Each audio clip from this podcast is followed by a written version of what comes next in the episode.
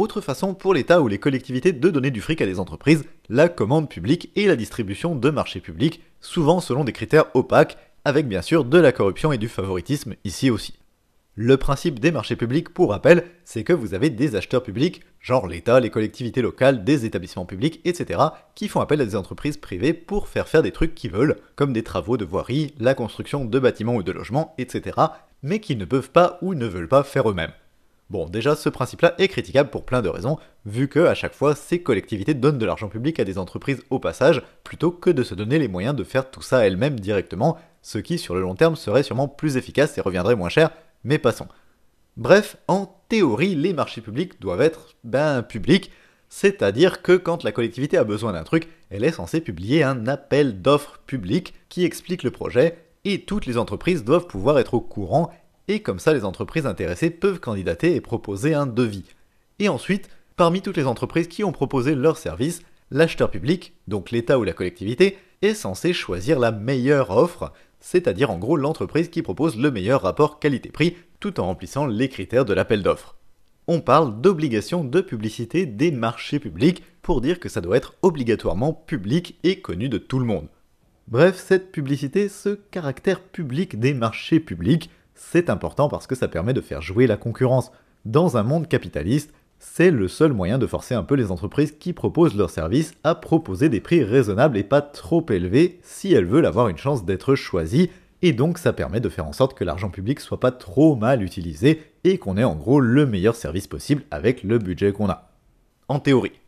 Parce que, en pratique, vous vous en doutez, c'est pas toujours les entreprises qui font les meilleures offres entre guillemets qui sont choisies, mais plutôt celles qui ont le mieux graissé la patte aux décideurs. Parce que les procédures de décision sont loin d'être toujours transparentes, évidemment. La distribution de marchés publics, c'est l'une des activités administratives où il y a le plus de corruption et de gaspillage d'argent public, et c'est pas étonnant vu à quel point les sommes en jeu sont colossales. Chaque année, la commande publique représente en France entre 120 et 150 milliards d'euros au total.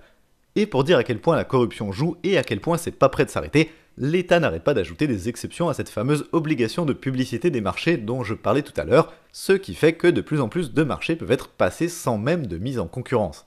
En 2018, l'État a décidé d'augmenter le seuil en dessous duquel les acheteurs publics ne sont pas obligés de faire de la publicité au marché public de 4 000 à 25 000 euros, et en décembre 2019, rebelote, ce seuil a été réaugmenté pour passer à 40 000 euros. Autrement dit, les collectivités locales peuvent passer des marchés publics jusqu'à 40 000 euros avec les entreprises qu'elles veulent sans aucune mise en concurrence. Autrement dit encore, il suffit de connaître les bons élus et hop, magie, votre entreprise peut obtenir un marché public de plusieurs dizaines de milliers d'euros sans même que les entreprises concurrentes aient été au courant que ce marché public existait. Et c'est pas fini puisque la crise sanitaire du Covid a servi de prétexte au gouvernement pour continuer d'augmenter ce seuil jusqu'à 70 000 euros pour des travaux et même 100 000 euros pour la fourniture de certains produits durant l'état d'urgence sanitaire.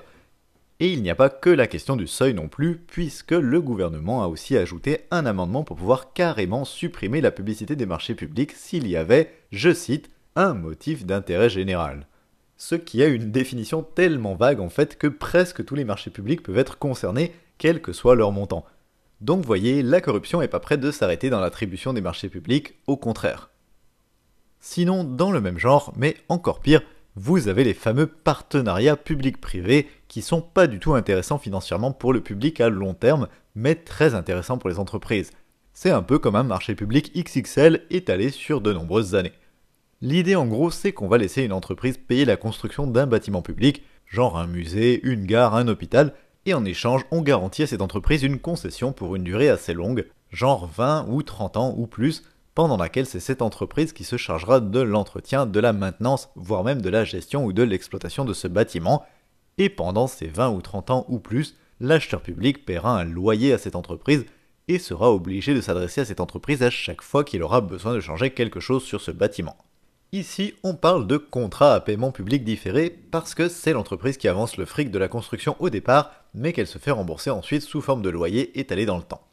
L'entourloupe est que les loyers et tous les autres coûts liés et imprévus peuvent revenir au final beaucoup plus cher que si la puissance publique avait payé la construction directement et géré le tout sans passer par une entreprise. En fait, quand on comprend bien comment ça fonctionne, un partenariat public-privé, ça consiste plus ou moins à mettre une entreprise en situation de monopole sur un marché public donné pendant plusieurs décennies, Ce qui veut dire que si vous avez par exemple des changements imprévus à apporter au contrat après qu'il a été signé, ça va vous coûter un max, vu que vous ne pouvez plus mettre en concurrence les entreprises, mais vous êtes obligé contractuellement de vous adresser toujours à la même, vu qu'elle a une concession pour une durée très longue. Et donc cette entreprise en situation de monopole va pouvoir pratiquer les prix qu'elle veut, et en pratique va se gaver au passage, évidemment. Et ça arrive presque toujours qu'on ait des modifications à apporter au contrat après sa première signature, parce que c'est presque impossible en fait de prévoir l'évolution des besoins sur plusieurs décennies, ou parce qu'il y a des nouvelles technologies qui sont apparues depuis la construction et dont on veut équiper le bâtiment par exemple, mais comme ça n'existait pas quand on a signé le contrat il y a 10 ou 20 ans, et eh ben tant pis, il va falloir raquer pour ajouter ce nouveau matériel.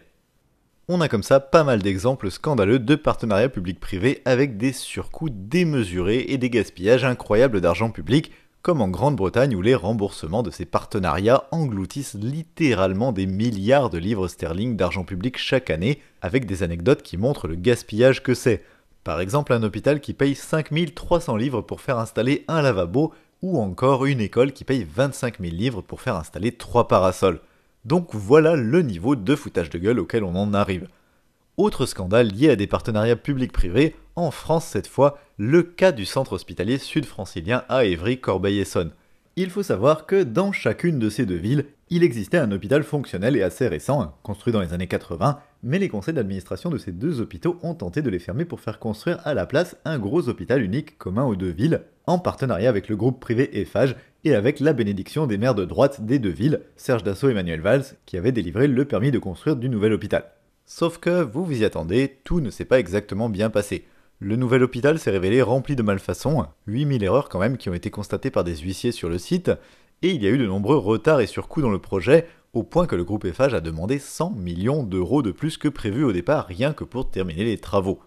Et comme si c'était pas suffisant, le loyer prévu au départ de 29 millions d'euros annuels a ensuite été réévalué à 43 millions d'euros annuels, c'est-à-dire une augmentation de 50% par rapport à ce qui était prévu. D'après un rapport de la Chambre régionale des comptes, ce partenariat public-privé aurait occasionné un surcoût total de 500 millions d'euros par rapport à une gestion publique du truc, des surcoûts tellement élevés en fait que l'ARS, l'Agence régionale de santé, a tenté de faire des économies sur l'offre de soins pour pouvoir payer le groupe Eiffage.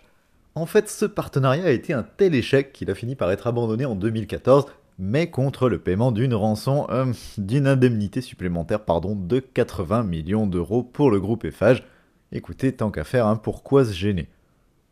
Après, passer par le privé pour faire construire des trucs, ça peut, dans le pire des cas, donner des risques sanitaires, voire même des risques de sécurité, vu que les entreprises sont uniquement préoccupées par leur rentabilité à court terme et sont prêtes à tout pour maximiser leurs profits, y compris à rogner sur les mesures de précaution les plus élémentaires pour faire des économies. Récemment, c'est carrément les plans de tout le dispositif de sécurité de la centrale nucléaire de Flamanville qui ont fuité parce qu'ils circulaient chez un prestataire privé sans aucune mesure de précaution. Vous savez le fameux EPR de Flamanville là, hein? Eh ben, les spécifications et les plans de l'ensemble de ces dispositifs de sécurité ont fuité, donc, y compris le plan des clôtures électriques, des alarmes, la position de l'ensemble des caméras de sécurité et leurs angles morts, etc. Je vous laisse imaginer ce qui pourrait se passer si ce genre de plan tombait entre les mains de terroristes par exemple. Donc, vous voyez à quel point c'est pas du tout une bonne idée de confier ce genre de choses à des prestataires privés, en plus des dangers potentiels que ça représente, donc tout ça c'est vraiment des giga arnaques et des gouffres à argent public sur le long terme, au plus grand profit des entreprises privées, avec ici aussi beaucoup de corruption des élus qui les attribuent. Ces partenariats ne sont intéressants financièrement pour le public qu'à très court terme en fait, parce que ça permet de faire des économies sur le court terme, sur les premières années, puisque au début, c'est l'entreprise qui avance le gros de l'argent pour la construction du bâtiment. Mais ça tombe bien vu que les élus visent leur réélection à court terme et se foutent de ce qui se passera dans 15 ou 20 ans, donc, si vous avez un partenariat public-privé qui permet de faire des économies sur le budget de votre département, votre région ou votre ville pour les 5 années à venir, mais que sur 20 ou 30 ans on y perd énormément, eh bien les élus seront partants quand même, évidemment, vu que ça leur permettra d'afficher des dépenses publiques en apparence en baisse sur les premières années, et donc pour la prochaine échéance électorale où ils pourront passer pour des bons gestionnaires. Évidemment, ils s'en foutent que ça engage leurs successeurs et que ça mette les finances publiques de leur circonscription en gros déficit sur plusieurs décennies. C'est la prochaine échéance électorale qui les intéresse et c'est pour la prochaine élection qu'ils veulent maximiser leurs chances d'être réélus, pas dans 15 ans. Donc ici encore, on voit bien à quel point c'est le principe de l'élection qui pose problème, vu qu'en plus de favoriser la corruption, l'élection encourage aussi le court-termisme des élus au détriment d'une bonne gestion sur le long terme.